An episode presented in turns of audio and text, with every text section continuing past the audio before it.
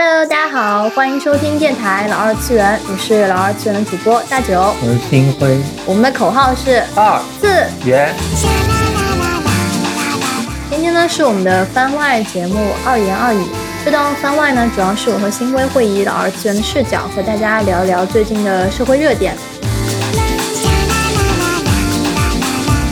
我们今天的主题，大家在标题上面肯定已经看到了。等一等啊，我想问一下，哎为什么叫二言二语，不叫两言两语，还叫二言两语，或者是两言二语？因为二次元的二是二，但两就只有两。不是二跟两的区别在于，两在上海是个序数字。嗯对，嗯，那你说二次元的二，这个二就是这个 two，它是 two 还是 second 呢？是 second dimension 还是 two dimension？是 two dimension 吗？如果是 two 嗯 dimension 的话，就是二言二语；嗯如果是 second dimension 的话，就是两言两语。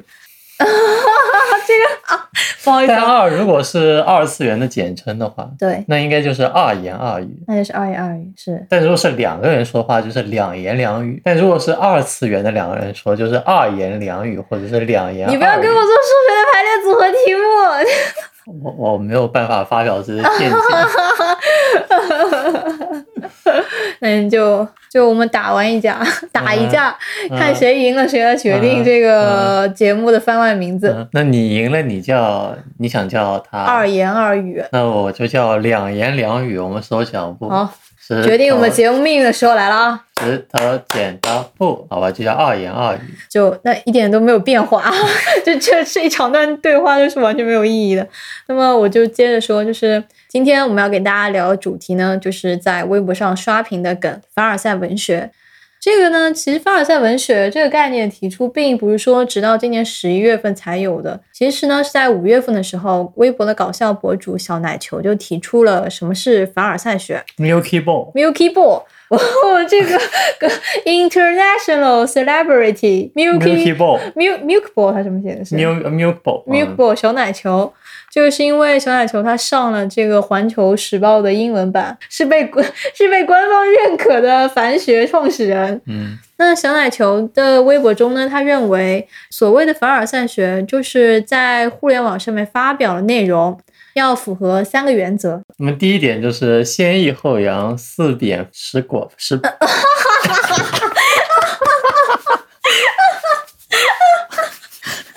为什么非要这样子？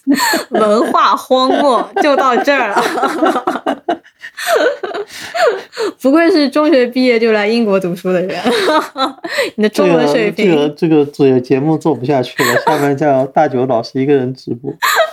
新闻老师他钻到地里面去了，他为自己的文化水平之低 感到羞愧万分。那第一条原则就是先抑后扬，四贬十保，就说看起来好像在说自己不行，其实呢想暗指自己非常的行。第二点呢，就说灵活运用，自问自答。像在朋友圈里面，大家都知道，如果你跟对方是没有共同好友的话，你是看不出。他的那个自己回复自己，到底是不是真的有人问他这个问题？他是可以自己捏造出一个问题，但是呢又评论一下自己，营造出一种别人在问他问题的感觉。这个其实是不熟练的使没有使用那个叫什么回复这个，不是，是因为很多人他这样说，统一回复嗯冒号，我这个口红是什么什么牌子？谢谢大家嗯关心。嗯就你就他就不是熟练使用，是因为他说、哦，我的朋友圈里实在是有太多人关心我了。你说张叔，你实在太客气了，这个群群发就不太好。就那这个第三点就是要熟练借用他人评价，就是你在贬低自己的时候，就说：“哎呀，我最近可能自己脸色不好，但是呢，谁谁谁总说我怎么隔还壁的阿是那么偏姨却觉得我变得更美了，明明化妆品一点都没有涂嘛，是这种吗？对你已经习得了精髓了。嗯，那这个就是凡尔赛文学的三原则。据说这个凡尔赛这一词是小奶球他当初看了《凡尔赛玫瑰》这一部动漫作品，嗯。那这部作品呢是。是上世纪七十年代在日本具有非常高的地位的一部作品。它其实讲的是他借用了法国那段历史嘛，就路易十六和他的皇后嗯，玛丽的故事。这已经超脱了老二次元涉猎的这个但是老二次元作品的范围了，就是。因为我我们还不够老，老老二次元，那追忆非常久。我当年其实有尝试去看凡尔赛玫瑰，那我去看的原因是我发现我买的那个。睫毛膏，睫毛膏跟凡尔赛玫瑰它有合作，听听着像带货，但不是。就是我当年因为去买的时候发现，因为凡尔赛玫瑰它里面画风非常的夸张嘛，那个年代，嗯嗯它那个眼睫毛歘，然后它还跟那个睫毛膏合作，就暗示你用这个睫毛膏就歘，你就非常长的睫毛膏。让我看到那个画风，我就觉得啊，有点像花仙子，好 就是有点像花仙子。然后又去查了一下这个动画片，在 B 站那时候应该是在 B 站看的，它其实是有缘的，但那还是个四比三的年代。嗯，以及那个画质就那样子，毕竟年代比较久远了。嗯我看了大概是彩色的吗？才是 七几年已经有彩色的了，七几年对我的印象里面就只有什么黑猫警长。黑黑猫警长也是彩色作品啊，对啊，我知道，但就是就是那那种类的。黑白的颜色是一九二几年的事情。嗯我知道，我知道，我的意思就是彩色，它的上色风格，它的色彩的多样性？呃，那就反正就是阿童木，阿童木那个感觉，哦就就是黑猫警长的感觉。对对对，就是它那个色块嗯又大又浓烈，嗯嗯嗯那那种感觉，然后那个高光你就上的非常的重，嗯会很明显。我们大概说一下这个词儿是什么地方来的，但是呢，这次这个词儿在微博上的爆火和小奶球其实是没有什么关系的，而是另外一名微博用户叫做蒙奇奇七七。他自称是一名言情的剧作家，他会因为我看那些他采访嘛，他会说自己有很多编剧工作。我看到他的简介里面还有他之前出过的一本书，嗯那的确是有作家这个身份在的。嗯一开始事情的起源是，如果我的印象是正确的话，是在十一月八九号的时候，还是七八号，反正就是上旬的时候还算。嗯上旬的时候呢，有很多营销号截了蒙奇奇七七的一些微博内容，把它拼凑成了长图，长图呢又有九图，就说他这个是凡尔赛文学。嗯他看了之后捧腹大笑，觉得这可太有意思了，因为它里面的那些用词的手法非常像我们当年看的年代比较久远的言情小说的手笔，什么就你说说他郭敬明《小时代》啊，有一点像那个，但就是很言情，就说什么她老公突然一把把她抱起，嗯。就是公主抱起啊，或者是老公在她和闺蜜吃饭的时候，她发消息过去，嗯，就问她老公在不在，然后她说她老她老公公回我在，然后十五分钟后不是她老公没有回，嗯闺蜜的老公回了。嗯。她老公没有回，十五分钟后，她老公到了那个火锅店找她，来到他们嗯。身边，并且他用这个修辞是他沉声道：“嗯我在。”就嗯就我在这里，我呃不行，我低不下去，你低一下低音炮。我在，你这个老公有点虚啊，因为是一个结实的、深沉的、深情的、饱含爱意的“我在”。来，你再试一下。不行，这文学修饰正常人做不到。蒙奇奇七七的粉丝说，他其实这个微博内容是延续了很长一段时间的。那她这个生活里面，她对他们这个生活的描述，比如说她跟她老公的一些互动，嗯，老公买了辆特斯拉，却发现公共停车场没有充电桩，于是就，哎呀，真不真真麻烦，前面还要自己搞一个停车库，反正差不多是这个意思。充电桩。就他的意思就是说，就看上去他在就是符合第一条嘛，嗯看上去是在说这个东西不好，其实呢，大家感受到的是他有一种刻意的炫耀在。嗯但我没想到的是，这个炫耀会引起那么多人的反感。因为我现在在点开他的微博的话，他的微博的粉丝数应该是涨了不止二十万。嗯但你去看他发的内容，以及他在评论区里面，其实评论区里有很多人带着非常大的恶意在评论，嗯我是不太能理解的。他并且他发了一些他的私信，嗯那些私信的内容也是极其难听的。嗯我会觉得说，如果一个人只是在网上吹牛，真的是一件那么十恶不赦的事情吗？哎，他说的也是真的。但就根据他的采访内容，他说他的这些说的内容呢，可能细节上会有一些嗯不同。他使用了一些文学的创作手法，嗯很多人认为他就是用了夸张的手法。嗯那这些事情是否真的发生过，我也的确也是存疑的嘛，因为它里面比较大家比较为诟病的那几条，他说他们家在招保姆，他招来那个保姆嗯。很年轻，又会说法语，嗯。并且开出月薪是两万六，嗯。但是他那个保姆呢一直在偷瞄她的老公。嗯，那这从这样一个没有，他说那个保姆好，是因为她不像之前之前雇的保姆都在瞄她的老公。那就是反正瞄她的老公，嗯。那你就会觉得说她整个一段话里面的要素就很多了。首先嗯是他给他的，他对保姆的要求很高，嗯他给保姆开的月薪非常高，嗯两万六，你怎么一折算？那可能有很多个很多程序员也拿不到这个钱。以及说最后一点就是她体现出她老公很帅，嗯 就有点要素过多，就短短的嗯百字之内的内容，嗯你会觉得他好像跟你炫耀了很多东西。嗯但一般来说，别人的炫耀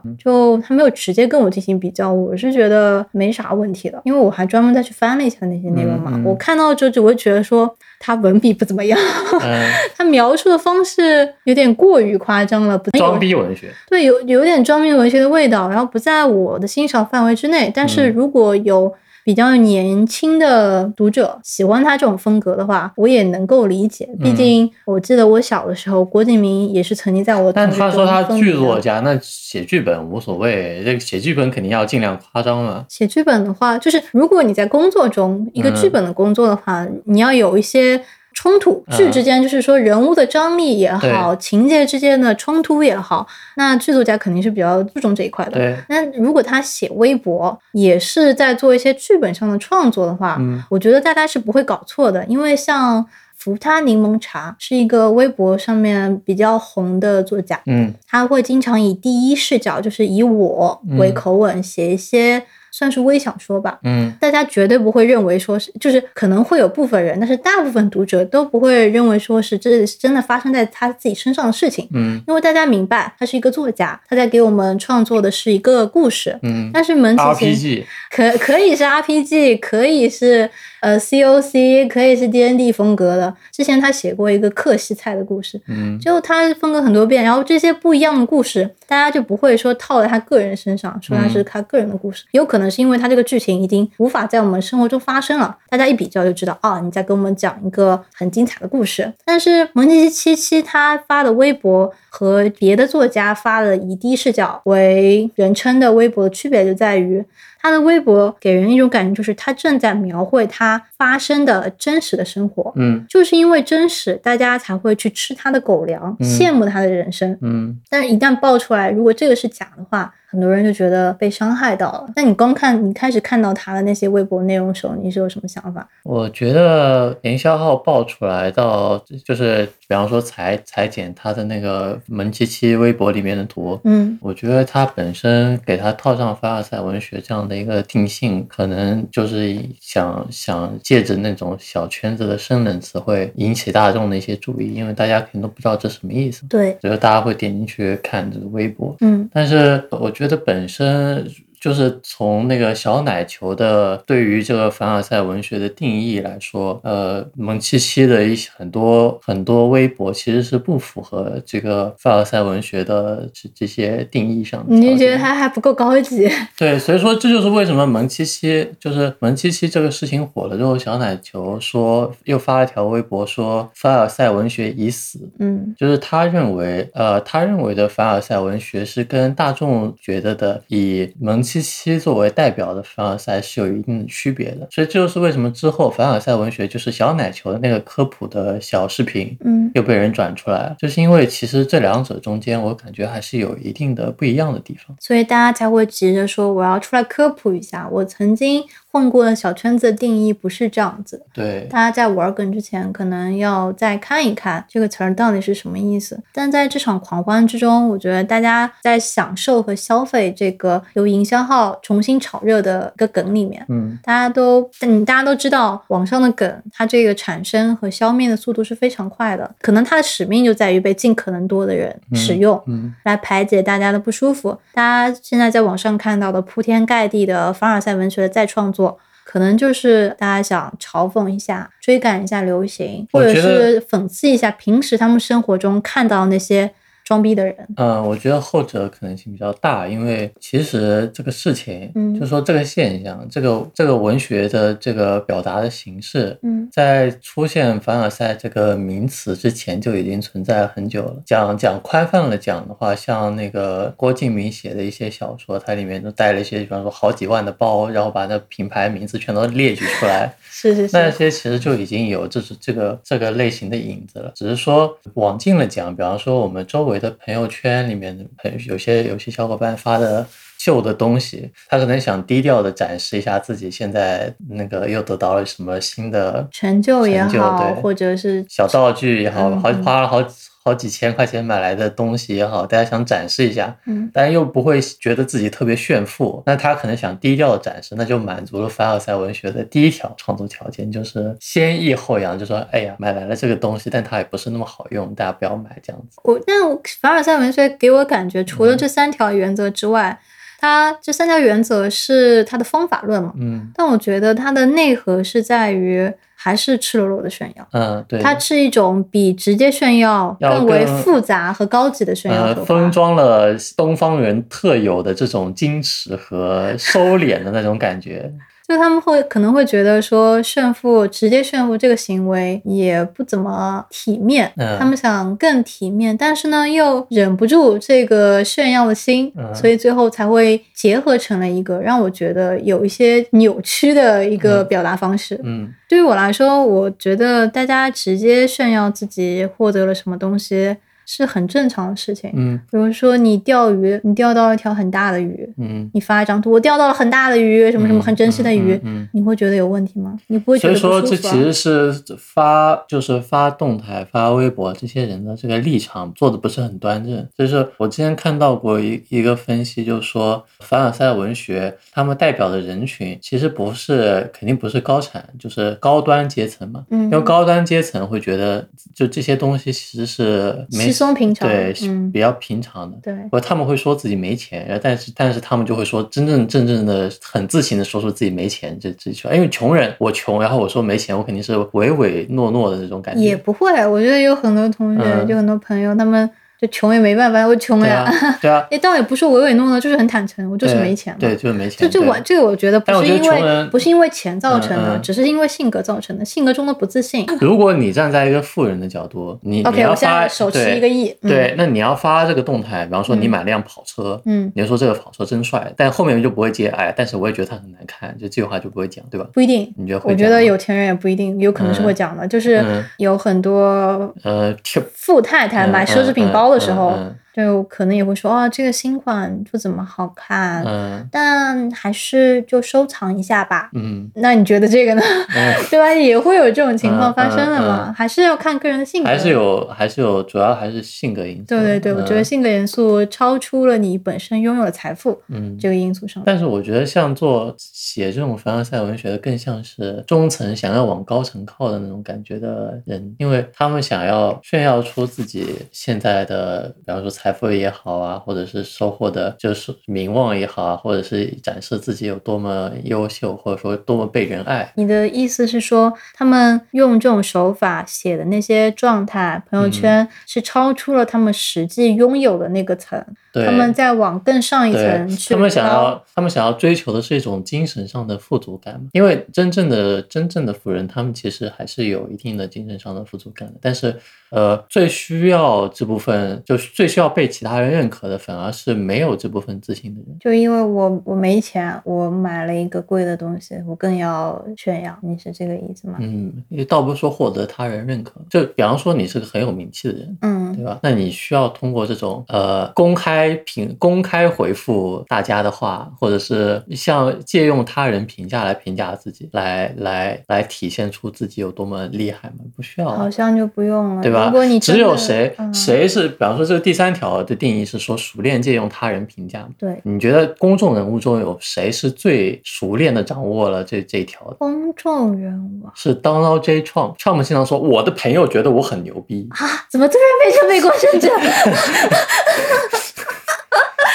这样啊，原来川普是凡学的高级使用者啊！对啊，川普会说我的朋友觉得我很我很棒，嗯他们都觉得我的 idea 非常的不错。嗯，你你这个手的挥动的动作，大家看不到，真的是太可惜了，就很有川普的神韵。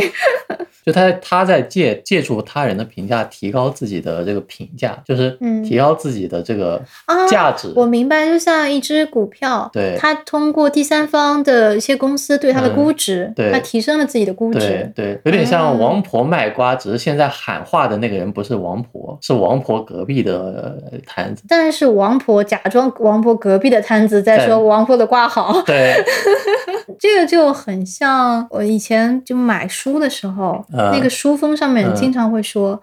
某某某某某作家认为嗯。这本书很棒、很优秀。嗯。某某某某某主持人说这本书必读。嗯，对啊，就是就像卖游戏的时候，IGN 评分十分，就有就有这样一种，但 IGN 评分它至少还是一个我们也是认为谁谁谁说对对对，他怎么样，就是但这是一嗯个广泛，他会用来去评价的。如果你说我的朋友或者谁的谁，嗯嗯。嗯就我们就知道更亲这个密一点，这个评价它可能价值可能会更高一点。可能是不公允的。嗯嗯，就你说是就是，我们也不知道那个朋友到底是谁，真的存在这个人吗？嗯像像 IGN 或者是一些公司，但他其实也，是挑抓了个人出来干这个事，其实也是个人评价。但因为就是他是个机构，嗯所以但他但他没有他没有 peer review，你知道吗？啊所以他其实还是一个带有偏见的评价。就没有人会驳斥他，他这个如果有出现什么问题会有啊，会有给他点彩，他发视频 有很多人给他点彩，明白明白，嗯，就是一种拔高自己的方式嘛。拔高自己的方式，对啊，那么谁需要拔高自己的？肯定就是那批需要，就是真正真正有这个需求的人。那就是他们很想往上，就是让别人对自己的感觉更高一点。但你如果你说川普也用这种手法，对啊，因为川普确实是需要这个手法，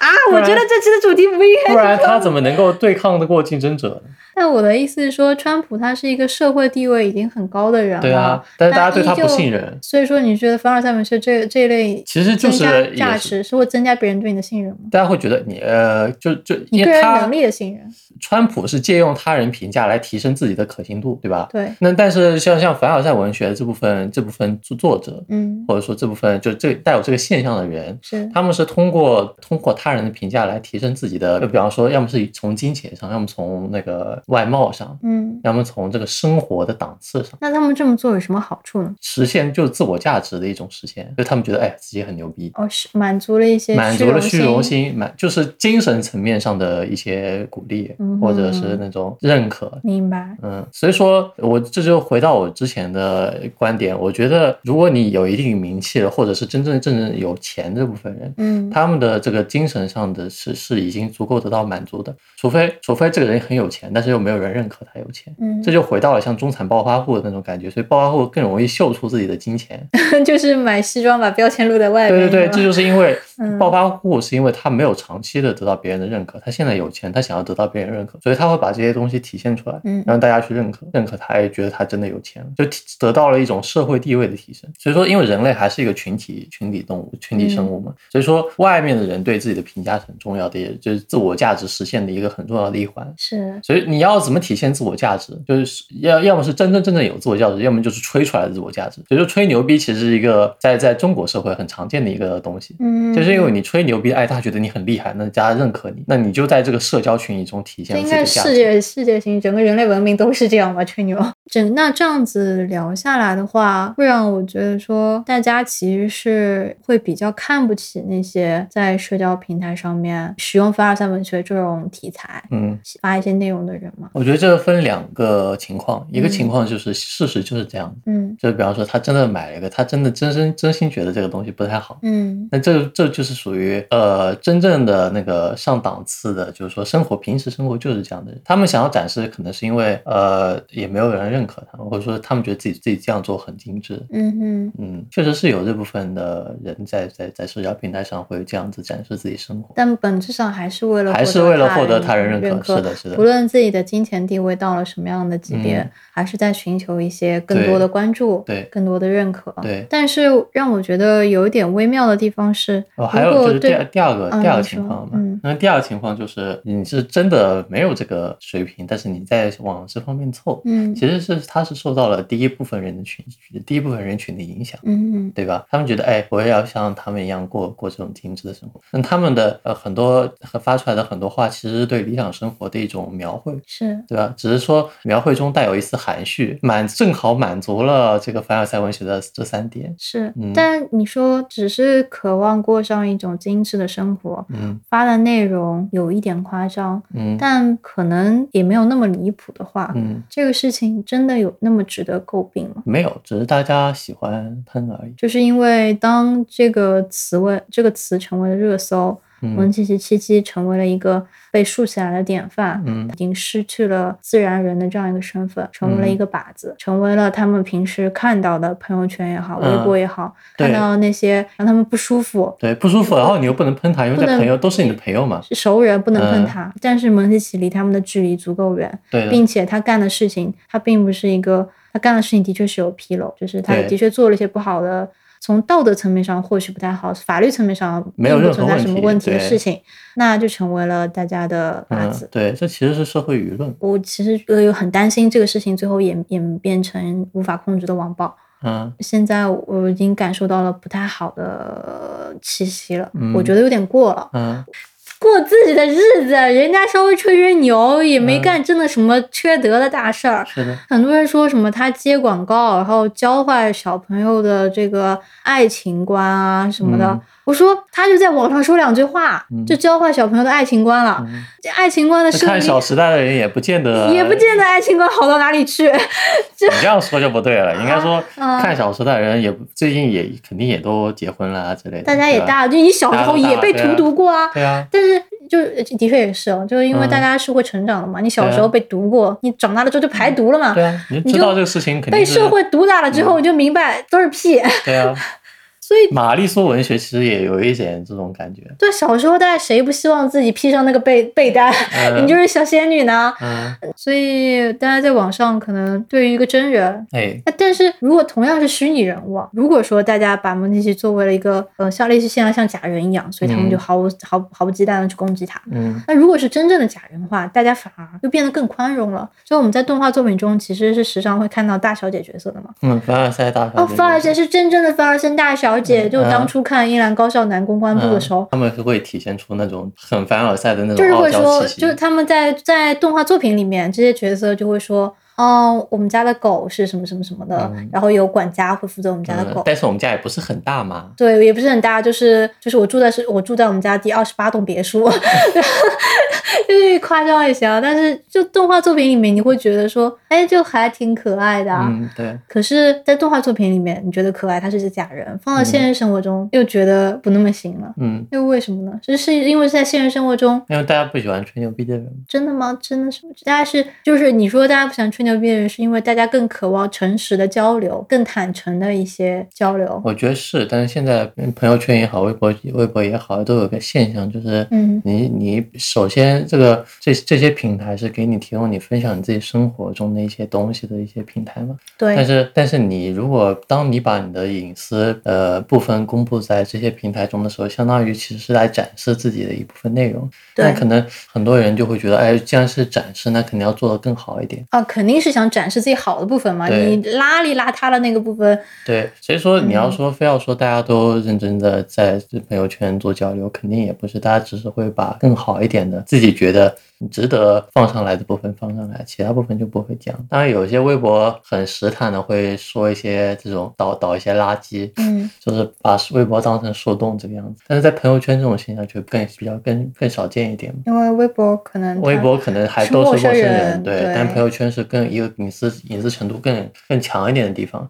而且大家都互相认识，嗯所以说朋友圈出现的现象更更多的就是，呃，大家就只会把比较好的一方面，呃，嗯展示给大家。那么比较好的一方面包括什么？包括哎，比方说今天新买了个什么东西，觉得这觉得真的挺不错，的放上来给大家看看。嗯。今天做了什么饭，摆盘摆的很好看，给大家看看这个样子。是因为我自己在使用朋友圈的话，我发的内容不是很多，然后嗯我其实主要就是我有什么好的作品，嗯我觉得哎还不错，嗯我要炫耀了，嗯嗯嗯，对啊。我我就会发朋友圈。嗯，你会在下面公开回复吗？不会，因为也没有人给我，嗯没有那么多人给我留言，所以嗯我也不需要公开回复。服。嗯，那你但是你发朋友圈的话，你主要是我觉得自己好久没发了，得发朋友圈证明自己还活着。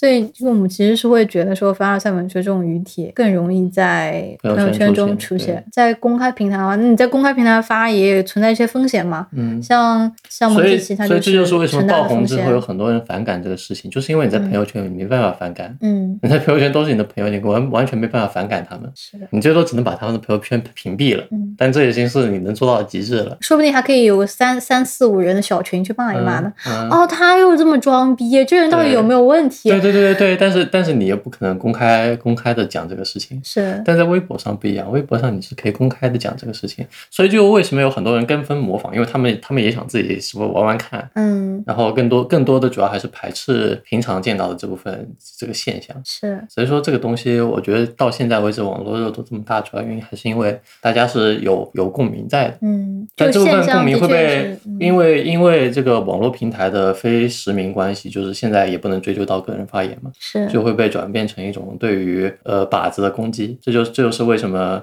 会出现那种潜在的网暴现象。就我觉得已经不是潜在了，实实在在的影响到他了。因为嗯很多人会在蒙奇奇的微博下面说：“你不是住别墅区吗？那你把你房子的照片拍出来啊！嗯你不是跟你老公秀恩爱吗？那你们的结婚照呢？发出来看看啊，结婚证让他秀。”我可以预见到，如果他真的碎了这些网友的意，嗯发了他的别墅区，那很有可能他的地址不需要多久时间就会被真的爆出来。嗯大家真的有权利做这个事情吗？肯定是没有的。我个人嗯而言，我觉得是不可以，太过了。嗯如果大家真的对消费主义、对这些鼓动女孩子也好、男孩子也好、年轻人去买一些更贵的东西，你觉得这不可以接受，那可能大家要抵制的并不是这样一个在网上吹牛的个人，嗯，而是一些更大的、更渗透在我们生活里的东西。对，可惜这些部分平时是隐形的，嗯在这样一种情况下。大家就会把压力发泄到网上。对，那这个就跟小时候读书的时候啊，嗯学业压力很大，然后大家攻击一个同学，嗯，其实差异并不那么大，会不会有点太严肃了？哎，没有想到吧，我有这么深沉的一面。其实这个事情呢，最后我想收尾的是，我看到凡尔赛文学这个名字的时候，自然会想到玛丽王后嘛。玛丽皇后的话，斯威格有一本描写那个时期的书，他对玛丽皇后的评价是，她那个时候太年轻了，并不知道所有命运赠送的礼物早已在暗中标好了价格。如果我们在一个非比较公开的环境，像微博这种情况下，你更容易获得陌生人的关注。当你选择在这样的一个平台下展示你自己的人生，并且是一种稍微夸大或者比较夸大的方式展示你个人生活的话，其实就是有一定的风险。嗯被爆出来，你这个是假的，那这个是因为你自己做了，就是你本身嗯说了你是假的，但更有可能是他们会打探你真实的生活。所以我是我是希望大家在社交平台这么大的平台上面，你发布个人生活的时候，保护一下你自己。虽然说互联网很公开很好，有很多交朋友的机会，嗯，但是但是老二也只能够在网上交到朋友。我又沉默了。我回想了自己交友的这些，我现在的朋友的确大部分是网友。嗯，就 老二很难发朋友圈的，我感觉。对老二次元的确比较，也不一定，说不定有些老二次元完了，我真的想，我真的没有啊，我感觉二次元比属性比较重的同学，都没有发朋友圈。哎，也不是都没有，就是嗯可能频率会少一点嘛，毕、嗯毕竟不那么现充，都没有出门，你有什么好发的？对，然后最后呢，我们就我想用凡尔赛豆瓣的这个研究小组里面，它的组员狗狗在简介中留了一段话，大概说的是呢，在日常生活中，我们经常会看到有些人在炫耀，有些人很自恋的表达一些自己的生活。这些内容其实是会打扰到我们自己的。如果有这个凡尔赛的研究小凡尔赛文学的研究小组的话，就可以用一种比较滑稽的方式去消解掉这种难受。就吃瓜。对，就是一种有点嘲讽啊这种感觉去，嗯因为幽默本身是一种高人一等的感受。嗯如果说呢，凡尔赛文学可以发发扬光大的话，也许我们在网上就不会看到那么多炫耀的套路。他们认为可能是可以净化网络空间和言论空间。而且，随着凡尔赛文学的传播，那些想要打造高级人生的网友们，或许也有可能会意识到说，这些行为似乎是有那么一些问题的，慢慢的把注意力转移到美好生活的本质上面。那美好生活的本质到底是什么呢？就看动画片啊，所以说动画看动画片的人永远不会有凡尔赛的问题。这就回到了我们电台的主旨。最后，我们呼唤大家一起来看动画片。嗯，那么今天的节目就到这边，我们要去看动画片了，大家再见，拜拜。拜拜。